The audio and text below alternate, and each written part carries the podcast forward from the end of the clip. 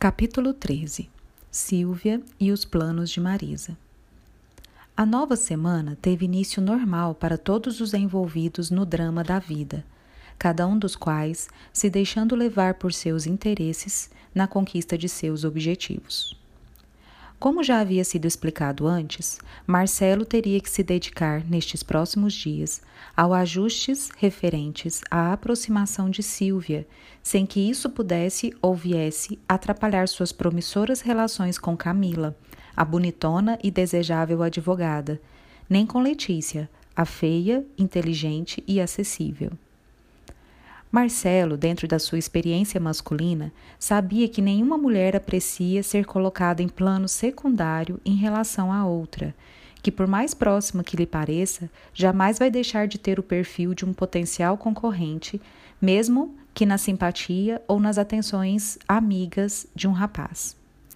Por isso, ele procurava sempre se manter discreto em público para que nenhuma delas pudesse imaginar que seu envolvimento com as outras estivesse acontecendo de forma tão direta como ele pretendia. Afinal, depois de alguns anos de relacionamento formal, no andamento dos casos do escritório, isso poderia atrapalhar seus planos por denunciar por si só um comportamento suspeito e anormal. Para evitar tais constrangimentos, Marcelo dedicava-se à chegada matinal no mesmo horário que Camila, ocasião em que as coisas estavam sempre mais calmas e o ambiente mais vazio. Somente os funcionários mais imprescindíveis ali se encontravam, organizando as coisas para o funcionamento diário. Nestas ocasiões, Marcelo e Camila se permitiam a diálogos mais íntimos, como se um processo de cortejamento suave e delicado estivesse se estabelecendo entre eles para a alegria do rapaz.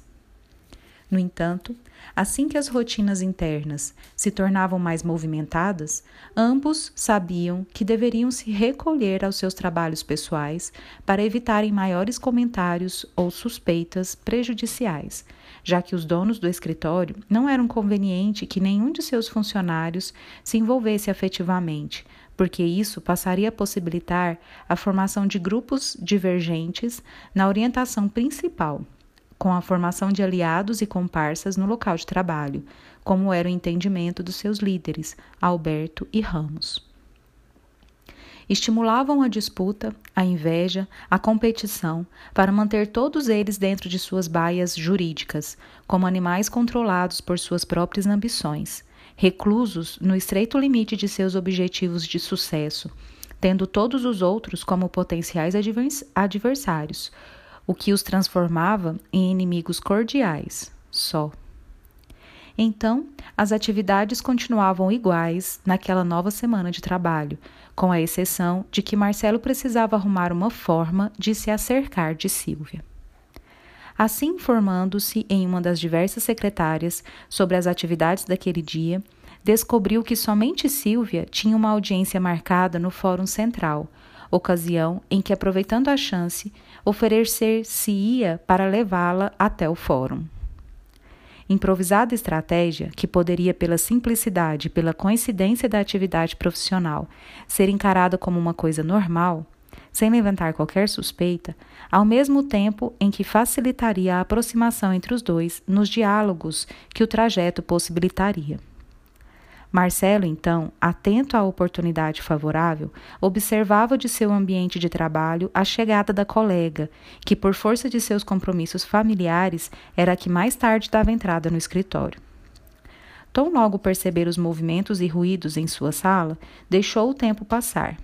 E, como quem não quer nada, dirigiu-se ao corredor de distribuição das salas, desejando colocar-se à disposição das colegas. Então, falou para que todas ouvissem. Hoje irei ao fórum ali pelas 14 horas. Se alguém precisar de carona, estarei disponível. Dando um tom de brincadeira que tornava simpática sua oferta, aos ouvidos das amigas, nenhuma delas demonstrou qualquer interesse em atender-lhe o oferecimento, o que motivou-lhe a insistência. Quer dizer que justamente quando eu venho com meu carro e que me disponho a gastar gasolina com as mulheres tão bonitas, fazendo inveja de muitos homens por aí, sou descartado. Vou interpretar tal indiferença com a manifestação do bom gosto de vocês três, que obviamente não desejam ser vistas ao lado de alguém tão desinteressante como eu, como eu, não é? Entendendo o comentário autodepreciativo, Camila e Letícia protestaram, dizendo que não tinha nenhum compromisso no fórum e que não poderiam se ausentar porque precisavam atender a clientes justamente naquele horário. A única que nada respondeu foi Silvia. Vendo o seu silêncio, Marcelo dirigiu-se à porta de sua sala e, impecavelmente trajado, com cabelo penteado à moderna, perfume inebriante, encostou-se no batente, estampando no rosto o semblante de um garoto desprezado pelas outras, e disse: Todas as suas amigas, doutora Silvia, apresentaram uma justificativa para me recusarem a companhia. Só falta a senhora, disse com cara de pindonha. Silvia, olhando para aquele rapaz atraente, com o perfil meio escondido atrás do batente, o perfume másculo começando a chegar até ela, em um relance momentâneo de seu subconsciente, aflorou em sua lembrança a sensação do sonho do final de semana. Efetivamente, até aquele instante, ela não se recordava de nada, não tendo a mínima noção do que lhe havia sucedido nas horas de orgia, em que se vira envolvida não por um, mas por dois Marcelos. No entanto, Naquele exato instante, a figura do rapaz, seu tom de voz, seus modos meio de menino desconsolado, fizeram o suficiente para despertar de seu mais profundo sentir as recordações daqueles momentos excitantes. Numa fração de segundos, Silvia lembrou-se de que havia sonhado com Marcelo durante o final de semana. Mais do que isso, flashes do envolvimento vinham-lhe à mente com a clareza perturbadora, fazendo com que, a partir daquele instante, ela passasse a se interessar por aquele que representava o sexo masculino e que sempre estivera na sala ao lado da sua e para a qual ela jamais dera nenhum valor. Para certificar-se de tais sensações e poder alimentar aquele sentimento tão envolvente que a lembrança secreta do sonho erótico lhe produzia, sorriu misteriosa e, olhando para Marcelo, respondeu: o que não faço para salvar um jovem assim abandonado das dores da recusa que minhas colegas produziram em seu coração? Aleluia! disse o rapaz, eufórico. Ainda não preciso entrar em depressão como já estava me vendo obrigado pela indiferença das outras. Não, Marcelo, eu o salvarei dessa tragédia emocional. No entanto, para que eu vá com você, eu imponho uma condição. Pare de me chamar de doutora ou de senhora, porque se for assim, prefiro ir de metrô. Tudo bem, doutora, quer dizer, Silvia, brincou Marcelo. Às treze sairemos, ok? Sabe como são os congestionamentos. Por mim, tudo bem, disse Silvia. Não irei almoçar mesmo. Marcelo deixou passar o último comentário de Silvia, contentando-se no desejo de oferecer-lhe um almoço ou um lanche, o que poderia complicar suas relações com as duas outras, levantando suspeitas ou ciúmes. Depois de se despedir de Silvia, passou pela sala de suas amigas e, em tom de brincadeira, informou-lhes que já tinha companhia para sair e que por isso dispensava-as do convite que havia feito, uma forma brincalhona de mexer com a vaidade feminina, sem perder a oportunidade de ser garboso. Todas riram, de suas maneiras menos formais, e imaginaram que ele deveria ter tido um ótimo final de semana com sua mulher para se encontrar naquele estado de graça. Assim que o horário se mostrou favorável, Marcelo bateu à porta da sala de Silvia, que desde o momento da conversa se esforçava para reviver os detalhes do sonho que tivera, nas lembranças erotizantes que mantinha arquivadas em sua mente. Ao seu lado, o trio de entidades perseguidoras se mantinha a postos, sendo que o chefe lhe impunha as mãos nos centros cerebrais para facilitar a visualização dos arquivos oníricos. Juvenal manipulava certos centros genésicos para produzir um grau de excitação física favorável. E o aleijado observava a ação dos dois, como se estivesse aprendendo as técnicas de interferência na vontade dos encarnados. Graças a esse tipo de cooperação, Silvia conseguira reconstituir boa parte das imagens mentais que tinha gravado durante as duas noites, facilmente assimiladas por terem sido produzidas pela companhia das duas entidades negativas, suas velhas conhecidas de aventuras ilícitas nos períodos do sono físico. Quando Marcelo chegou à sua porta, Silvia já tinha sido trabalhada por eles para que, mais do que simples companhia durante um percurso, ela tivesse a disposição e o interesse despertados para o estabelecimento de uma estrada que favorecesse a intimidade entre eles. Sobretudo porque é acostumada a aventuras deste tipo, dando preferência a homens casados para evitar as desagradáveis apegos emocionais, Marcelo se apresentava como o perfil dos potenciais bem apessoados candidatos. Desceram para a garagem e em breve ganhavam a rua, que naquele dia estava repleta de veículos, tornando o trânsito lento e maçante, se não fosse a oportunidade de conversação. Assim que se puseram a caminho, Silvia começou a conversa fingindo calma e naturalidade. Marcelo, eu não vi nenhuma audiência marcada para você no fórum. Por que precisa ir lá hoje? Surpreendido pela pergunta inocente, desferida sem segunda intenção, Marcelo precisou improvisar uma desculpa que lhe parecesse convincente, a fim de que não levantasse suspeitas sobre seus planos. Sabe o que é, Silvia? Uma pessoa conhecida minha está com problemas jurídicos e não está contente com, com o advogado que lhe acompanha a causa. Por isso, ontem ao telefone, me pediu que avaliasse o andamento do processo, que, por não se tratar de um feito em trâmite de segredo de justiça, possibilitará que eu o analise e lhe apresente um parecer isento sobre o modo como está sendo conduzido.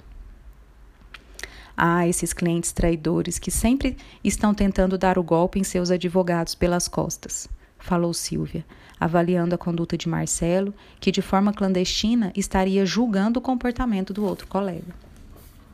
E o que é pior, Marcelo, que para isso se valem sempre de um outro colega, que por desejar ganhar dinheiro, sempre deprecia o trabalho para substituí-lo no posto, ainda que precise continuar fazendo a mesma coisa que o outro fazia.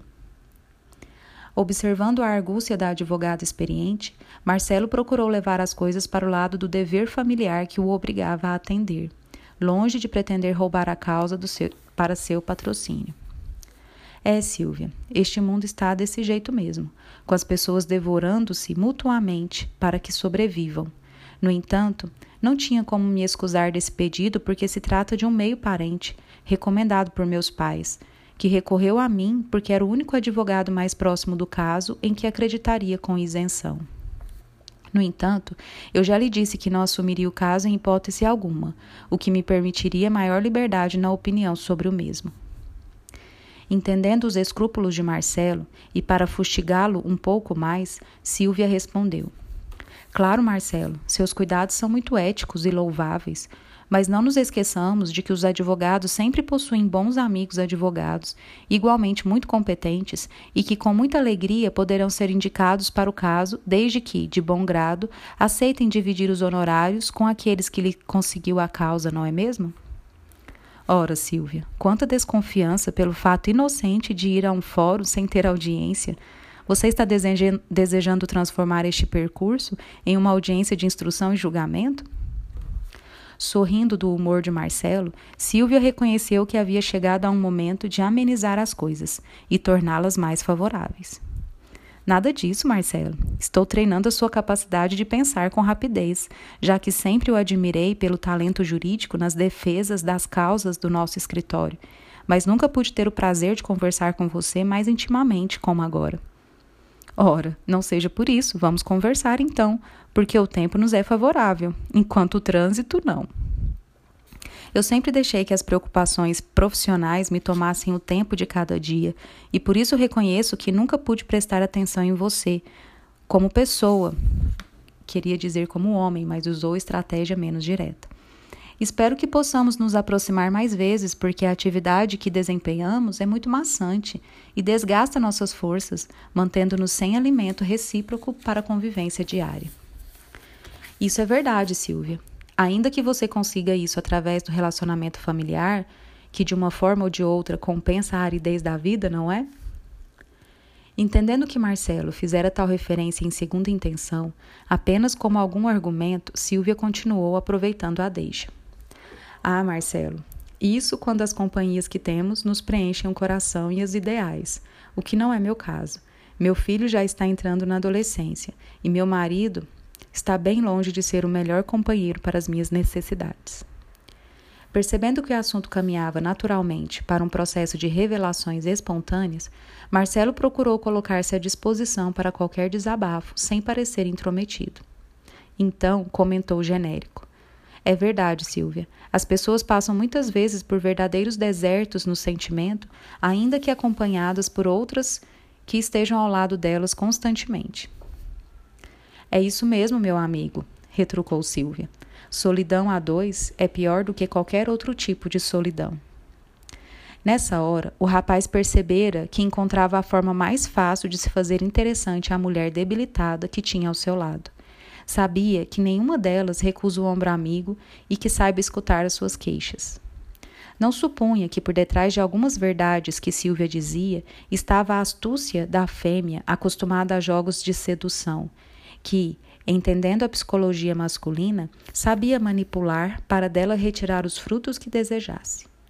Realmente, o envolvimento de Silvia com seu esposo desde os idos tempos das aventuras juvenis era mais de formalidade oficial do que de afeto verdadeiro.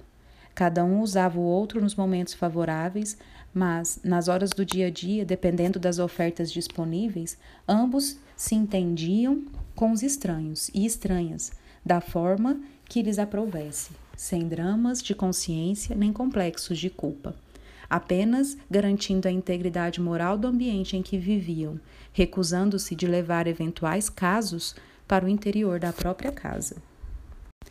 Isso tornava a relação entre Silvia e seu marido mais uma aventura suportável do que uma verdadeira união sincera mantida entre mentira e promiscuidade, em decorrência da existência de um filho em comum agora com 12 anos, carente tanto da companhia do pai quanto da mãe.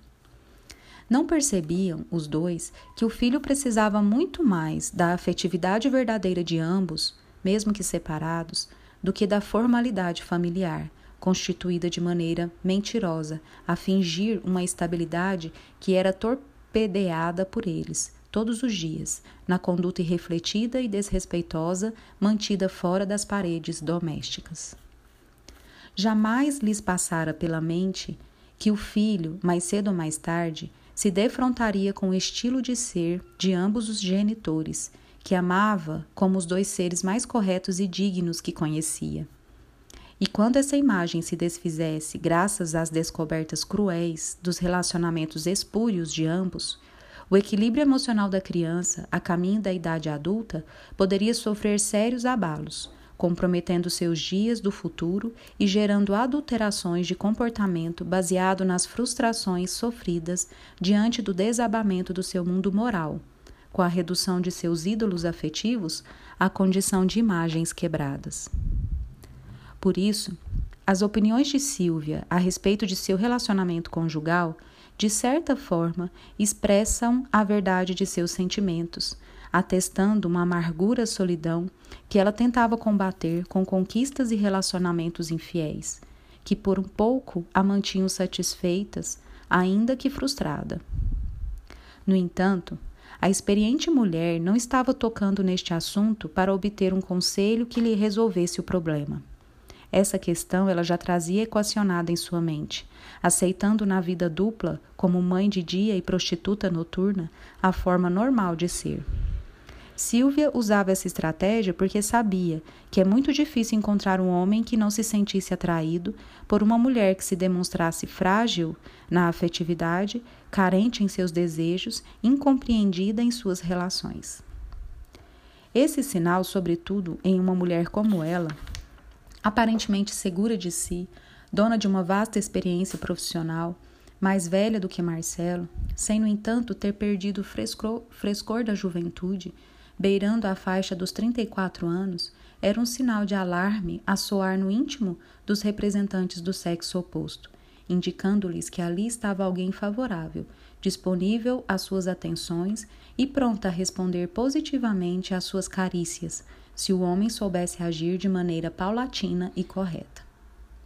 Sem perceber esse jogo, e porque ele próprio estava amargando esse tipo de relacionamento já há alguns meses, desde que Marisa passara a agir de forma diferente em relação a ele, Marcelo se permitiu levar essa armadilha emocional e, vendo a brecha da intimidade abrir-se ainda mais, exclamou surpreso: Nossa, Silvia, eu jamais imaginei que você, assim, tão segura, tão convicta de suas capacidades, aparentando tanta autossuficiência, no mais profundo do ser também tivesse esse tipo de sentimentos.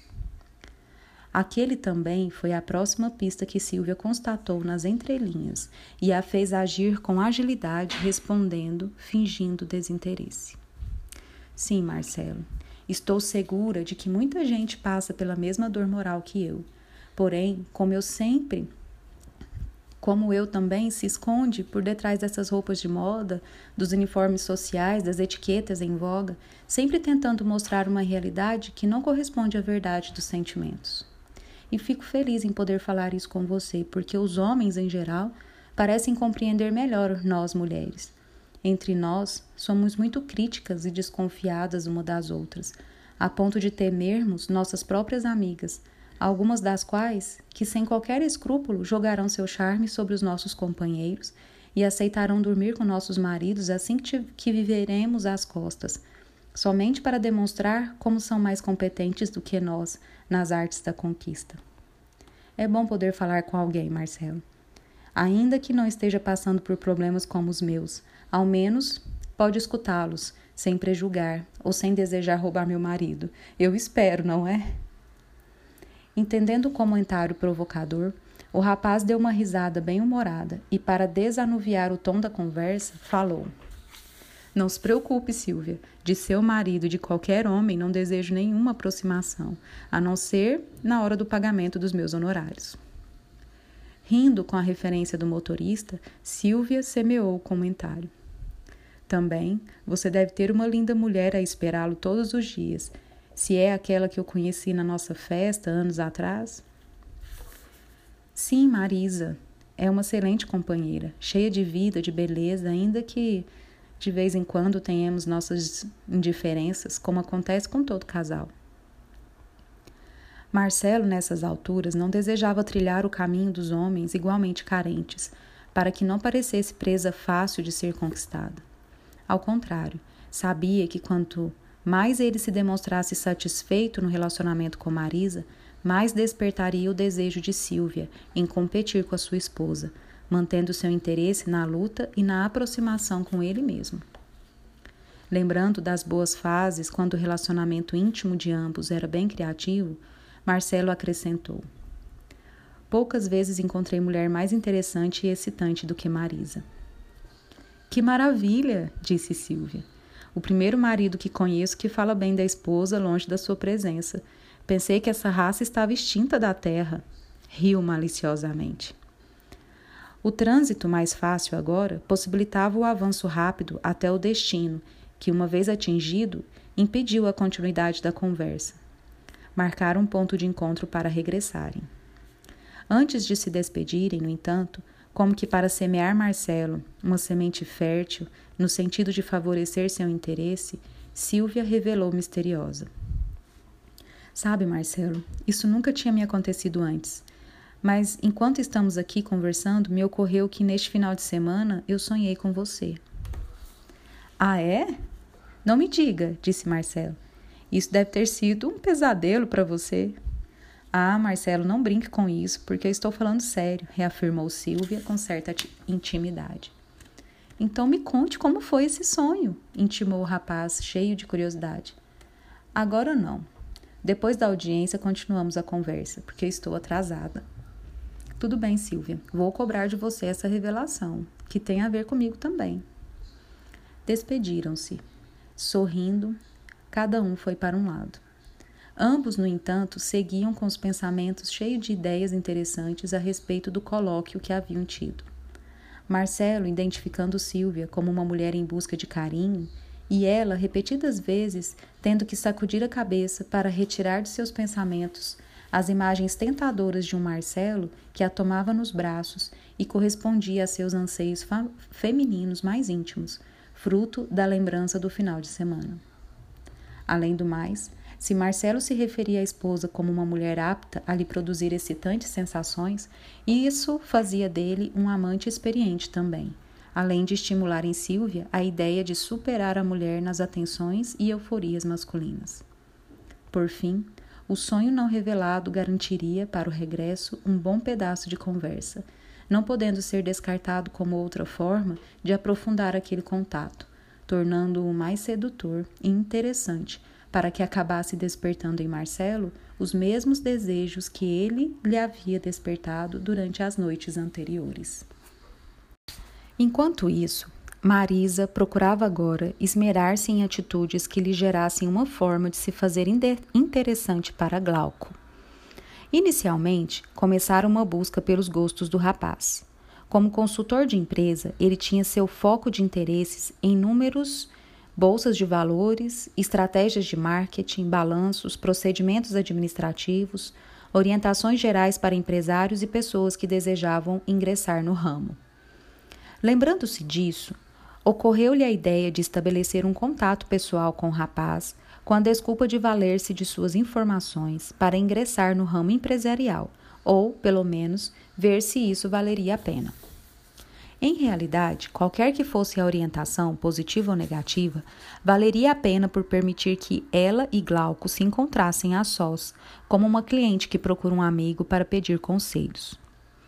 Em sua companhia, depois de lhe expor as dúvidas, saberia levar as coisas para o lado mais afável e menos comercial, mantendo os canais de comunicação entreabertos por esse rumo.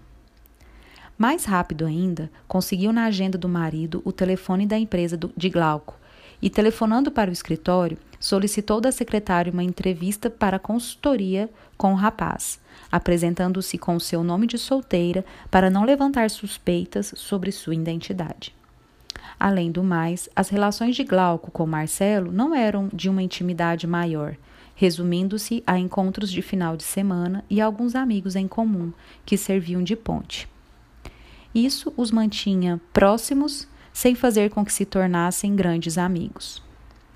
Marcada a entrevista para consulta empresarial, competia Marisa agora apresentar-se para a mesma com seriedade e respeito porquanto, à sua chegada, Glauco naturalmente a identificaria como esposa de Marcelo, e por óbvios, óbvios motivos a trataria com exageros de respeito e distância. Por isso, não se aventuraria com trajes exóticos ou com conduta não digna com essa condição, para não demonstrar interesses diferentes daquele que expressava. E se as coisas se apresentassem favoráveis, depois dos primeiros entendimentos, levaria a Glauco as mesmas notícias que apresentara a Gláucia, como forma de colocá-lo a par da situação e de solicitar algum tipo de aconselhamento. A data da entrevista, entretanto, era mais distante do que ela própria desejava. Só havia espaço na sua agenda para daí dez dias. Nesse tempo, Marisa se dedicou a planejar a estratégia de seus passos e aprofundar-se um pouco na compreensão dos mecanismos de mercado, como alguém que pretende abrir uma pequena loja para venda de bijuterias no shopping da cidade. Alguns termos contábeis, noções de custo, organizações gerais, ela precisaria dominar para não parecer justamente aquilo que de verdade era.